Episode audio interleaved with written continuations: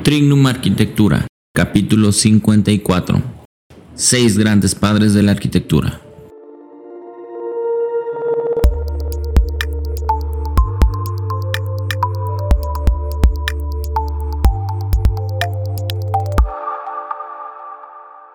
Hola, bienvenidos a Trignum, el podcast en el cual te daremos técnicas, tácticas y herramientas para que logres llevar a cabo el proyecto de tu vida. Yo soy el arquitecto Enrico Ochoa y el día de hoy vamos a hablar sobre los padres de la arquitectura. Pero antes, como siempre, te invito a visitar la Academia de Arquitectura, donde encontrarás cursos de diseño, software, BIM, rendering y mucho más. O puedes visitar el blog, este, donde encontrarás pequeños tutoriales sobre cómo hacemos algunas cosas en Trinum Arquitectura. Y también te invito a visitar mi blog personal, ese lo encuentras en enrique8ab.com, en el cual te daré técnicas, tácticas y herramientas para que puedas convertirte en un arquitecto ultra productivo. Bueno, ya entrando un poco más en el tema, el día de hoy, aprovechando un poquito que fue el, Día del Padre, eh, se me ocurrió hacer un artículo sobre los que yo considero que fueron los padres de la arquitectura, no tanto por ser los primeros, bueno, hay uno que sí es por ser el primero, pero más bien por el tema de que fueron precursores, que iniciaron un movimiento y por eso los considero como padres de la arquitectura. Es muy complicado saber quién fue el primer arquitecto que, existió porque desde la época prehistórica, pues el simple hecho de modificar la naturaleza para poder habitarla, pues se puede decir que ya estábamos creando arquitectura. Pero si existe un registro o alguien que puede ser considerado el primer arquitecto o como un profesional arquitecto, eh, nos tendríamos que ir hasta el antiguo Egipto. Existió un, un arquitecto que se llamó Imhotep, es considerado el primer arquitecto de la historia.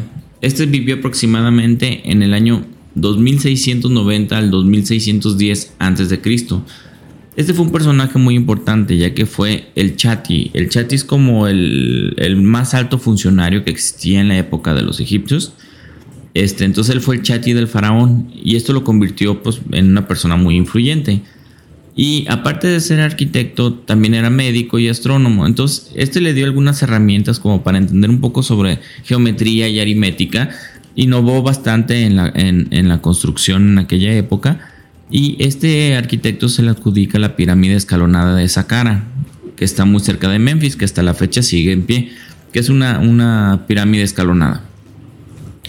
Entonces, este se puede considerar como el primer arquitecto oficial o profesional que, se tiene registro. Y avanzamos un poquito más en el tiempo y eh, para hablar sobre un arquitecto también muy famoso que fue Marco Vitruvio Polión. Este arquitecto, aparte que se hizo muy famoso por, su, por el famoso dibujo de Leonardo da Vinci de, del hombre de Vitruvio, él escribió un tratado de 10 libros conocido como de arquitectura o los 10 libros de arquitectura. En este libro, este, este arquitecto te plasma todo lo que se debe de saber de cómo se construía en la época antigua. Desde las, técnicas, los materiales, este, los, órdenes arquitectónicos, el, jónico, dórico, corintio, compuesto, todo, todo el conocimiento que se tenía de arquitectura de, de esa época fue plasmada en estos libros. Y su influencia y su trabajo nos hizo comprender de una manera muy clara cómo se hacían las cosas en esa época. Por eso es que yo lo pongo en esta lista, no por ser el primer arquitecto de, la cultura este, clásica, sino porque su trabajo nos dejó huella y hasta la fecha se, podemos seguir apreciando su trabajo. Después nos brincamos unos cuantos años y nos vamos hasta Génova, Italia, por ahí del año 1404, donde nace León Battista Alberti. En la época renacentista existieron muchos brillantes este, arquitectos que, bueno, pues eran todólogos, como bien sabemos.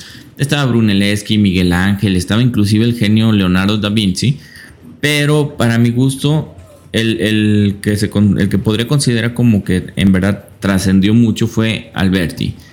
Alberti hizo algo que cambió completamente el mundo, el mundo de la arquitectura en esa época y creó las pautas para el Renacimiento. Entonces puede decir que él fue como quien dice el padre del renacimiento, a mi manera de ver. Él escribió un libro que se llama De Reedificatoria, el cual es como una versión renacentista de los 10 libros de Vitruvio. Creo que en algunos lugares lo, conocen como los 5 libros de arquitectura de Alberti. y es un tratado donde se plasma todo lo que debe de ser la arquitectura de la época. Fue uno de los primeros teóricos de esa época y dio pie a una mezcla muy característica en la cual utilizaba las estéticas de la arquitectura clásica y le ponía como las técnicas modernas de esa época de construcción y creó lo que sería la arquitectura renacentista.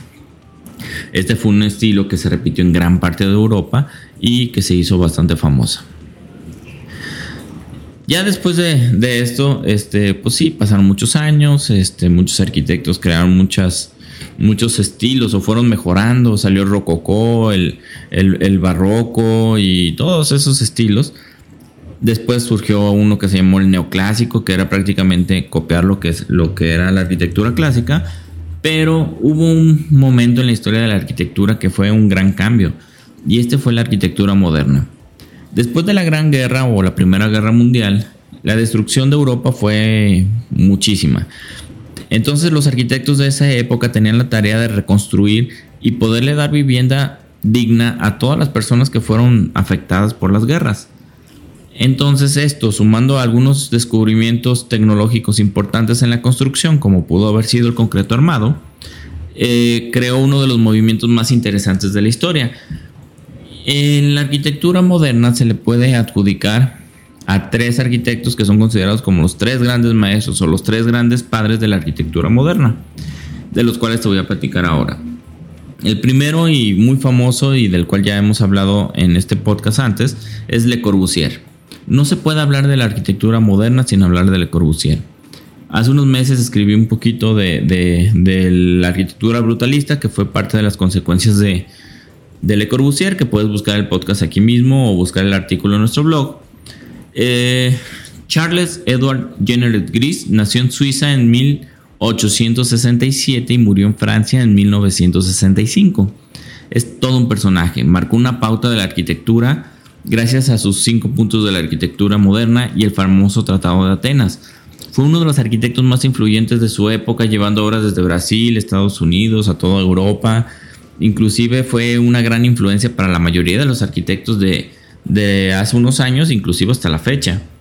Eh, impulsó un tipo de arquitectura racionalista donde la forma sigue la función, plantas libres, usó pilotes, aprovechó los techos como terrazas y jardines.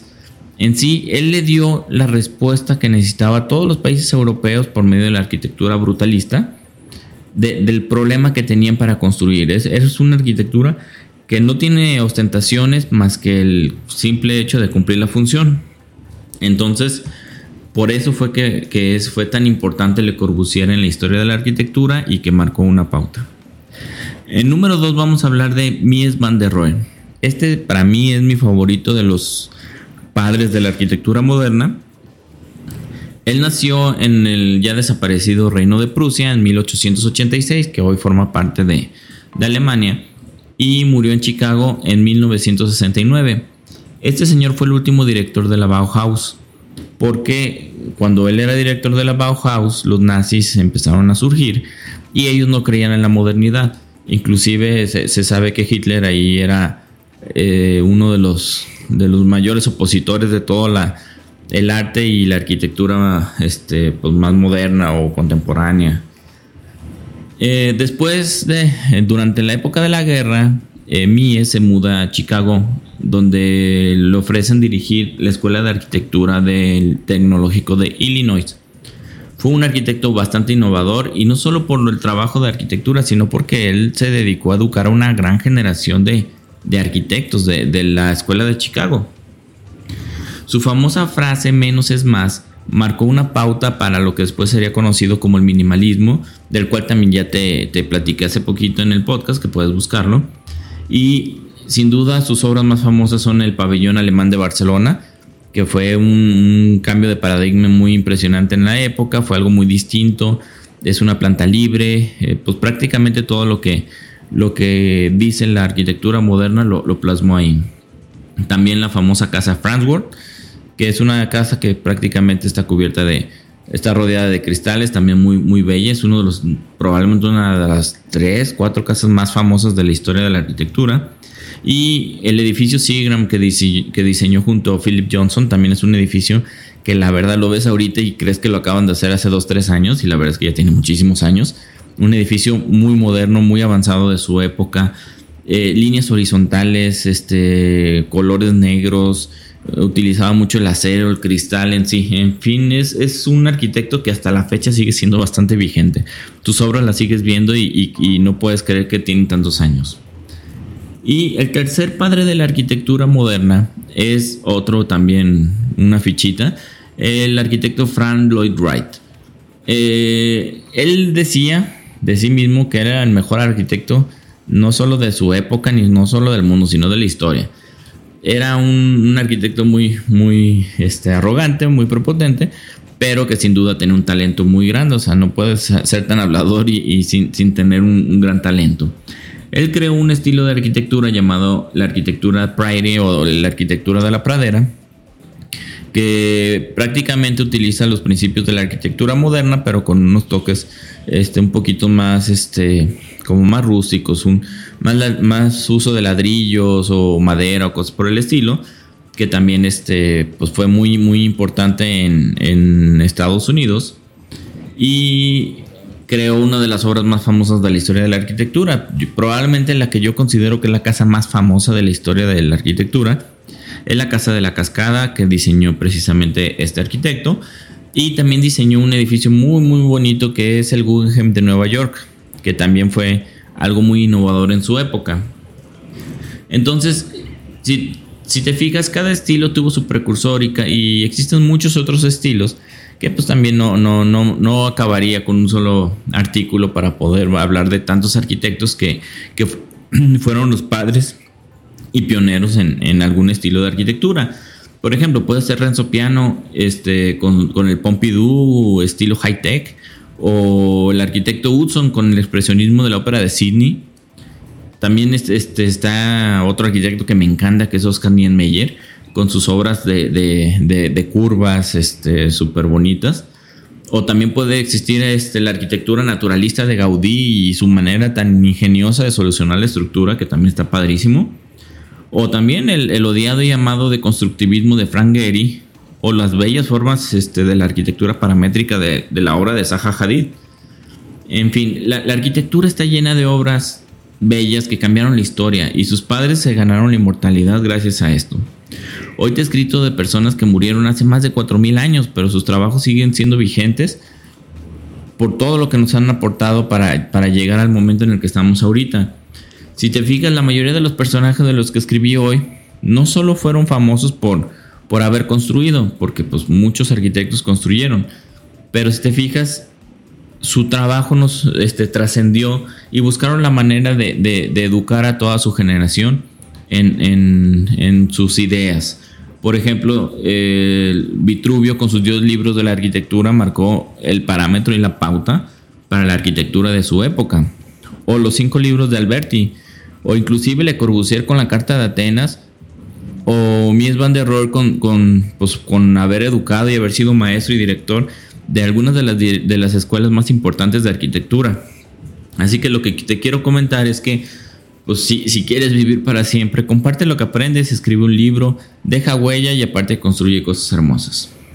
Quiero aprovechar también para felicitarte en caso de que seas papá o a tu papá eh, que, que, con tanto esfuerzo te, te, ha sacado adelante. Si es que lo tienes y los que no tenemos papaya, pues es este, pues agradecerles por, por lo, que nos lo que nos aportaron en vida. Muchas gracias por escucharme, muchas gracias este, por tus valoraciones y comentarios. En verdad que esto me sirve muchísimo para que este canal siga creciendo y llegar a más personas. Y a ti, la verdad, te quita solo un momento y a mí me ayudas bastante. Te invito a que me visites en Facebook, Instagram, Twitter, LinkedIn, YouTube y nos puedes escuchar en, Spotify o Apple Podcasts o Evox o prácticamente cualquier este, aplicación para podcast puedes encontrar este podcast. Entonces nos vemos hasta la próxima. Saludos.